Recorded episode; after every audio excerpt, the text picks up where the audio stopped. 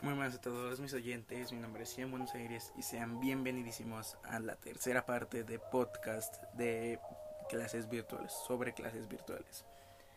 Mm, si no has visto las primeras dos partes de estos podcasts, te invito a que pases al canal y las veas. El día de hoy haremos una entrevista a tres personas que son familiares míos. Sin más que decir, pasemos con el primer entrevistado. Hola, mi nombre es Araid García y soy mamá de tres niños de segundo y cuarto de primaria y tercero de secundaria. ¿Qué tal? Mm, Comencemos con la entrevista. ¿Se hace- ¿Cómo se ha sentido con la educación, con las clases virtuales? Al principio fue un poco difícil este llevarlas a cabo, pero ya con el con la práctica, con el tiempo, pues le vas este, entendiendo a todos, a todas las plataformas y lo vas llevando mucho mejor. Ok. Eh, ¿Qué prefiere más, las clases virtuales o las clases presenciales? Las clases presenciales.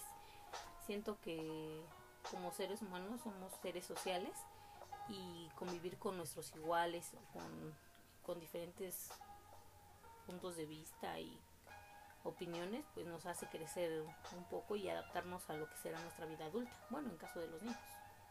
Mm, ¿Considera que sus hijos aprenden más en clases virtuales o en las clases presenciales? Mm, son diferentes. Este, con mis tres hijos vi que a algunos se les facil- facilitaba más un- las clases virtuales porque no se distraían o así y a otros pues definitivamente necesitan estar ahí, leer, ver, tocar y, y hacer todo, todas las actividades para poder aprender. Mm, Muchas gracias por su tiempo. Y bueno, pasemos con el siguiente entrevistado. Hola, soy Iker y voy en cuarto de primaria. Mm, ¿Qué tal, Iker? Comencemos con la entrevista. ¿Te has sentido cómodo con la educación online? Sí, porque así he aprendido nuevas cosas sobre la computadora. Mm, ¿Qué prefieres más, las clases virtuales o las clases presenciales?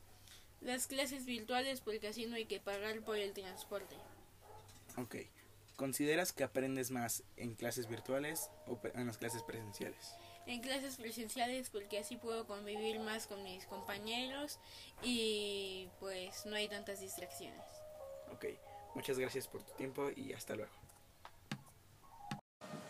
Y pues bueno, esto sería todo por el día de hoy. Espero les haya gustado el podcast. Les recuerdo que si no han visto las partes anteriores, pasen al canal a escucharlas. Así que espero les haya gustado. Esto fue toda la entrevista y nos vemos en un próximo podcast. Chau, chau.